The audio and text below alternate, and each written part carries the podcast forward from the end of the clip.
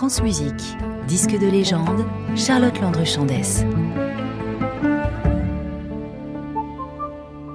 Et dans une poignée de secondes, il sera 16h, c'est l'heure de notre disque de légende, Grieg et Sibelius, par le violoncelliste Truls Mork et le pianiste Jean-Yves Thibaudet. Et pour commencer, voici tout de suite le premier mouvement de la sonate pour violoncelle et piano en la mineur d'Edvard Grieg. Thank you.